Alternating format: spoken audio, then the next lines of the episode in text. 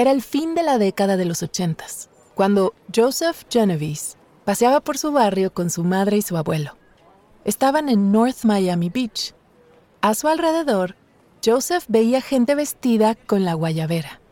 Se trataba de una camisa de lino con cuello, casi siempre blanca o beige, y con cuatro bolsillos. Joseph las conocía bien porque su abuelo las usaba siempre. When my grandfather went he loved wearing his white guayabera. On the streets of Miami, it was common to see lots of people wearing them. The shirt was very popular. It's wide, has buttons on the front and classic pockets, two on the top and two near the bottom.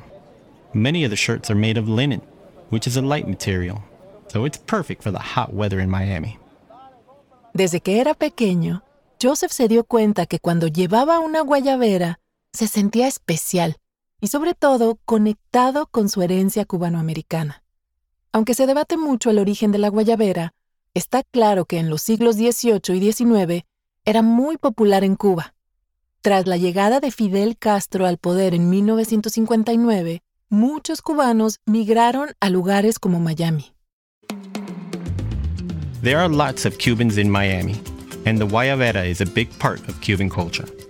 When I wore one, I always felt like a superhero because it made me feel so confident. But I had no idea that later in my life, the guayabera was going to be more than just a part of my culture.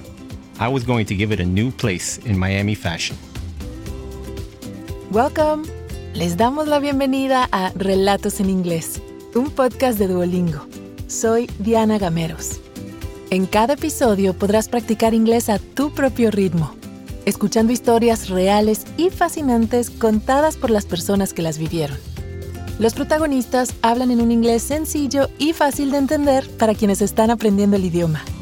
En cada capítulo yo te acompañaré para asegurarme de que entiendas todo. También ofrecemos transcripciones completas en podcast.duolingo.com. En esta temporada especial del podcast vamos a Miami, en el estado de Florida, donde aprenderemos por qué este lugar es tan especial para sus habitantes. En el capítulo de hoy veremos cómo dos personas muy diferentes entre sí combinaron sus pasiones personales en la moda de Miami. Cuando era niño, el padre de Joseph no estaba muy presente así que pasaba mucho tiempo con su madre, Yvonne. Ella era una apasionada por la moda, y los fines de semana pasaban horas mirando las vitrinas del centro comercial de Bal Harbor. La elegante zona del extremo norte de Miami Beach es conocida por sus boutiques, restaurantes y hoteles de lujo. I always knew when we were going to Bal Harbor because we had to drive over a bridge to get there. At that time, in the 1980s, Ball Harbor had a lot of luxury stores, and everything in those stores seemed special. Since we didn't have money to buy anything there, my mom and I just walked around and looked in the windows. It was our tradition. Al igual que su madre, Joseph se enamoró de la moda. Los coloridos estampados y las telas lujosas que veía en las vitrinas de las boutiques cautivaban su imaginación y lo inspiraban. En su casa, experimentaba con su propia ropa. Por ejemplo, cosía retazos de tela en otras prendas, creando conjuntos únicos que nadie más tendría. When I was in school, I liked to cut holes in my clothes. Then I sewed a different material over the hole. I loved creating interesting new pieces of clothing that were different from everything else. I liked the feeling that I was the only person wearing the clothes I created. A Joseph le fascinaban las tendencias que veía en las tiendas de Bal Harbour, pero en su barrio veía un tipo de ropa totalmente diferente. Allí, la guayabera era una prenda básica entre la comunidad cubana. Where I lived, the guayabera was almost like the Cuban uniform. This is because they are a big part of Latino culture. When you wear one, it says, I am Latino. I am Cuban. This is our culture. I love being Cuban, so I love wearing guayaberas. But usually in Miami, you can only find the shirt in light colors like white, and I preferred to wear brighter colors. A pesar de que la camisa no le quedaba perfecta, Joseph usó guayaberas durante su infancia porque significaban algo especial para él y su familia. Pero años más tarde, todo cambió cuando falleció su madre. When my mother died, I was so sad. Then, a few months later, my grandfather died too. They were my only family, except for my wife. And suddenly, I felt so alone. Afligido y en busca de paz, Joseph planeó un viaje a México, donde solía pasar las vacaciones con su madre. Quería honrar su memoria y volver a visitar los lugares que disfrutaron juntos. When I was growing up, I went to Mexico with my mother every year, and she usually bought guayaberas there. Many Cubans went to Mexico when Fidel Castro became the leader of Cuba in 1959. After they arrived, a lot of factories started making guayaberas in the Yucatan Peninsula. So, when I visited, we had a lot of choices when we shopped. Every trip, my mom always bought me special guayaberas to remember our vacation together. It was another one of our traditions. Pero cuando Joseph llegó a México, todo parecía diferente. Era la primera vez que viajaba sin su madre. Eligió este significativo lugar para esparcir las cenizas de su madre. O spread his mother's ashes. When I got there, I found a little river close to where my mom and I used to stay. And that's where I decided to spread my mother's ashes. I felt sad and I wanted to feel connected to my mother again. And that's when I had an idea. Fue en ese momento que Joseph decidió crear su propio estilo de guayaberas. Esperaba mantener viva una pequeña parte de la tradición con su madre y al mismo tiempo honrar sus raíces. Pero había algo que tenía muy claro. No quería hacer guayaberas tradicionales. Quería que sus diseños se destacaran con elementos modernos, como el bordado o embroidery. I wanted to make something new and different, so I designed guayaberas that looked more modern. And I also wanted the shirts to have modern embroidery, with images like stars, the moon, or a baseball logo. Joseph se sumergió en el mundo de muestras de tela y estampados, eligiendo una tela de poliéster o polyester fabric. Después de unos años de preparación, en 2013 lanzó Y.A. Vera Clothing. El nombre de su negocio jugaba con la pronunciación cubana de la camisa y rendía un homenaje a su familia. Eligió la Y del nombre de su madre Yvonne y la primera parte del nombre de su abuelo, Bernardo. Si uno lee el nombre, casi se forma la palabra guayabera. I am so proud of my family, so the name is a perfect way to celebrate them. The shirts still had four pockets, two near the top and two near the bottom, but I added a collar that you can close. When I was ready to sell the shirts, I used a lot of the things I learned in business school. It was the first time that I had my own business. And when I opened the online store, I was so confident. I thought I was going to sell everything in two days.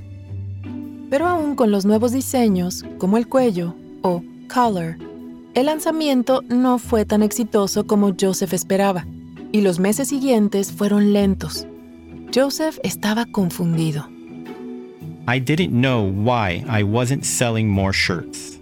So, in 2015, I decided to get a job at a clothing store to learn more about selling men's clothes. I started to learn more about different materials and styles, and I even improved my sewing skills. And then I realized what I was doing wrong. Because the Guayabera is a shirt that people usually wear for special events like weddings, it needs to be high quality.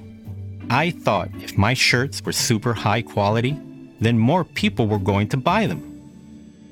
Joseph tomó algunas decisiones audaces.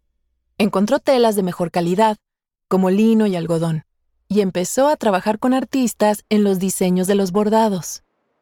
I wasn't going to give up. Every night and every weekend, I worked on my company. I took new photos for the website. I got more advertisements. And I posted on social media a couple of times every day. Slowly, more people started buying my shirts. I couldn't believe it. Las guayaberas renovadas de Joseph fueron todo un éxito.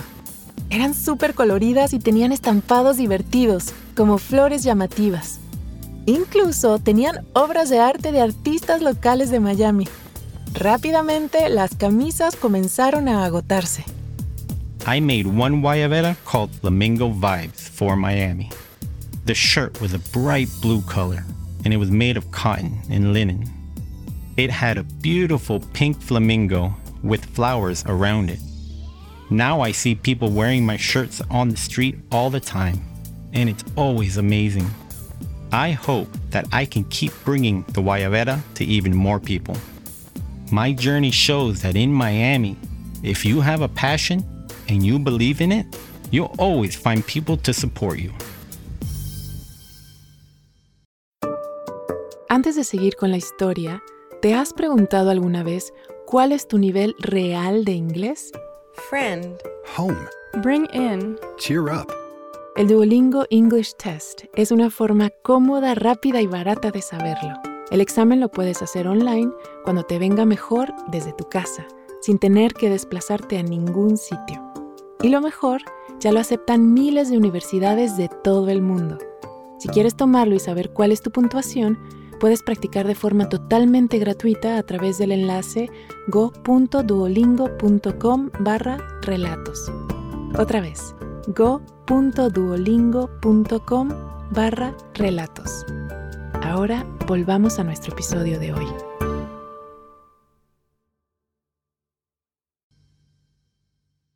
Para Joseph, el ambiente creativo de su ciudad natal, Miami, fue fundamental para el éxito de su negocio.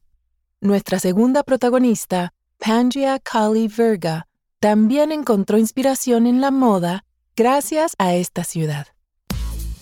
Llegó a Miami en 2018, buscando su inigualable escena artística. Después de vivir durante años en Nueva York y en el extranjero, ella y su pareja deseaban un nuevo comienzo. We were interested in Miami because we heard it was a creative city. My partner and I love to move to new places for new adventures. We also wanted to live somewhere warm and near a community of Spanish speakers, so Miami was perfect. We arrived right before one of the most important international art festivals in the world, Art Basel. And we were excited because we really wanted to see art and fashion from all around the world.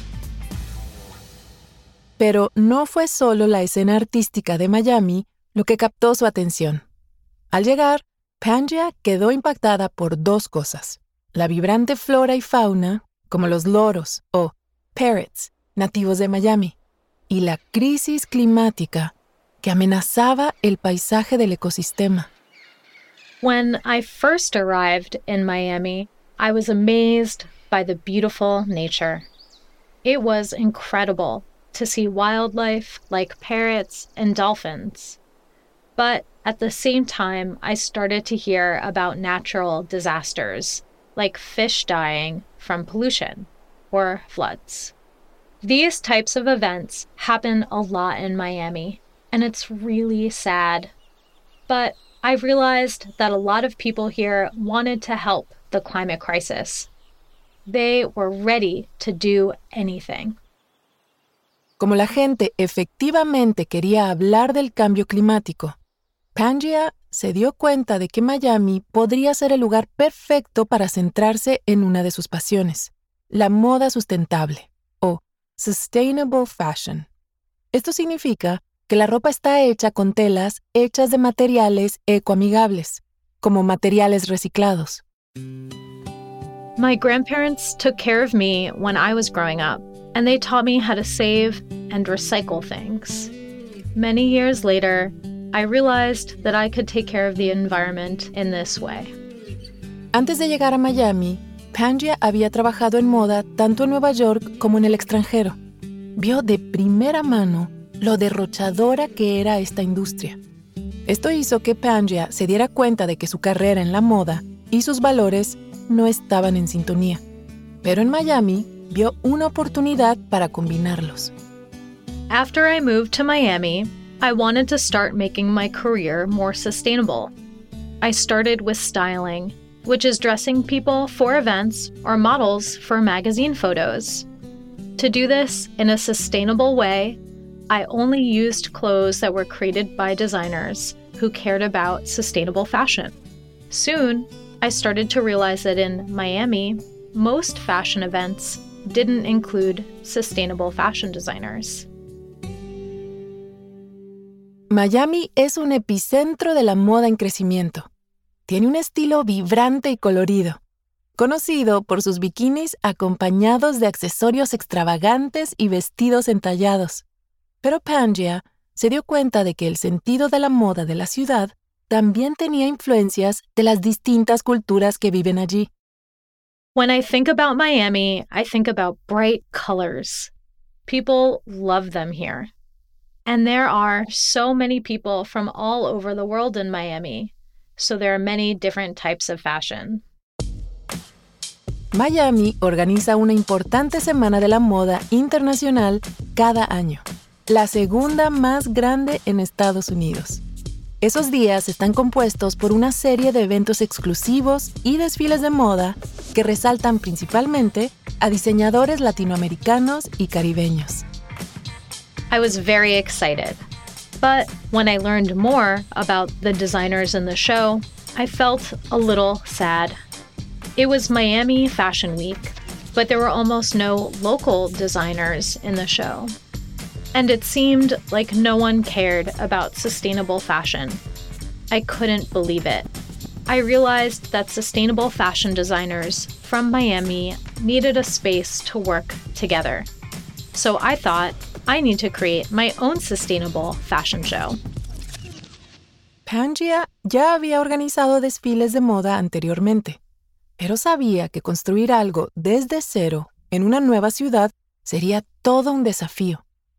hasta que un día se inspiró después de conocer a una persona con una chaqueta de jean fantástica.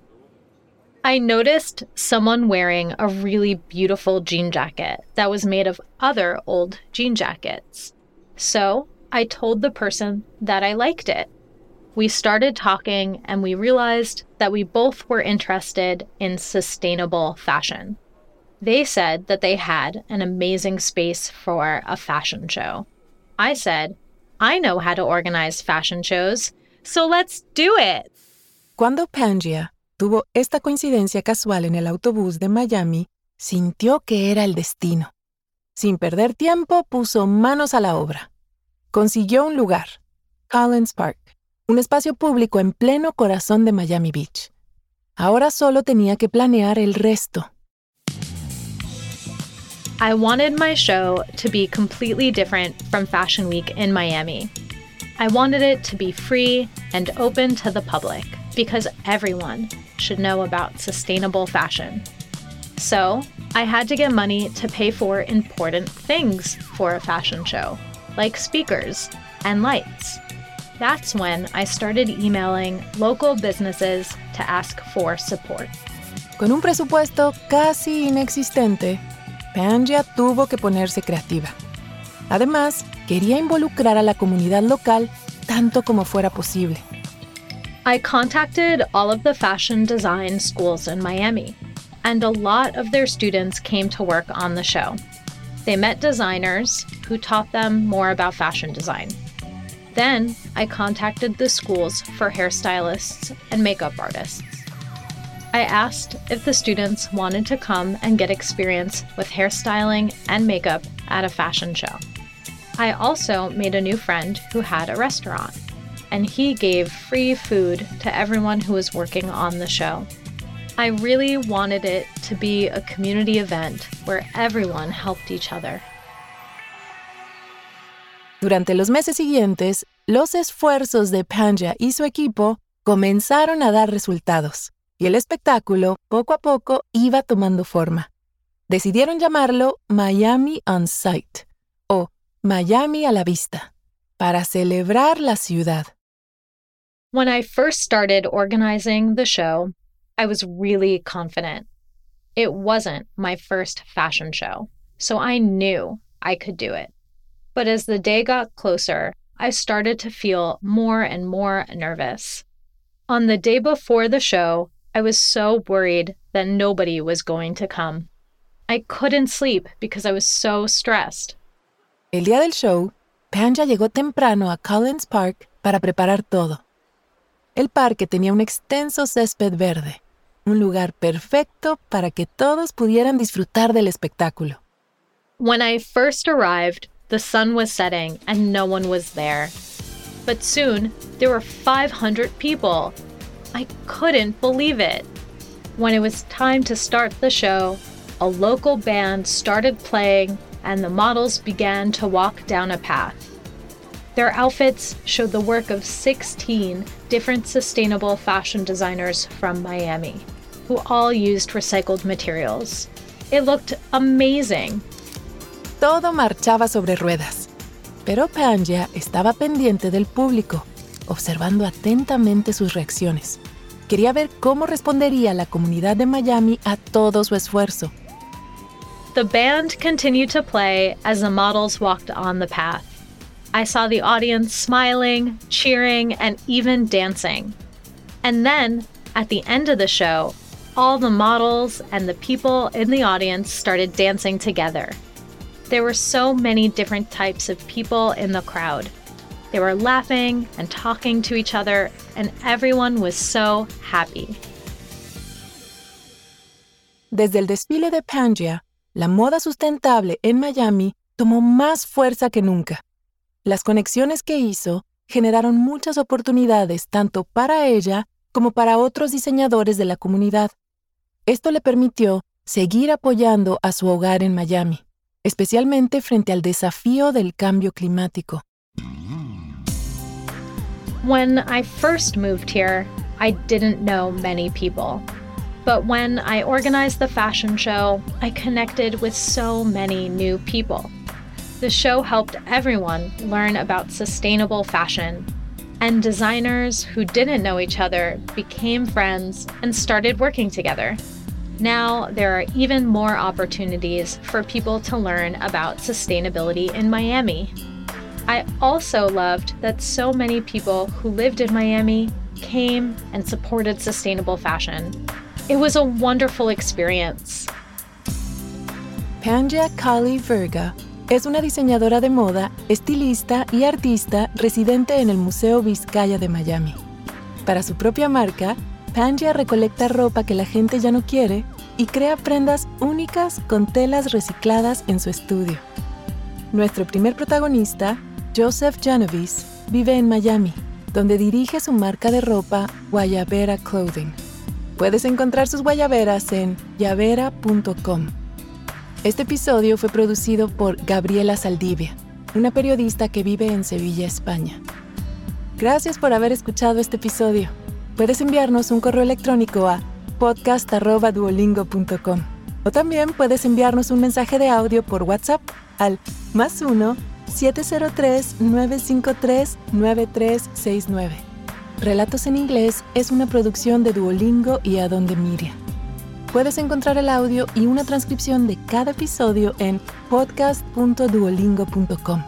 También puedes seguirnos en Spotify o tu plataforma preferida. Yo soy Diana Gameros. Thank you for listening.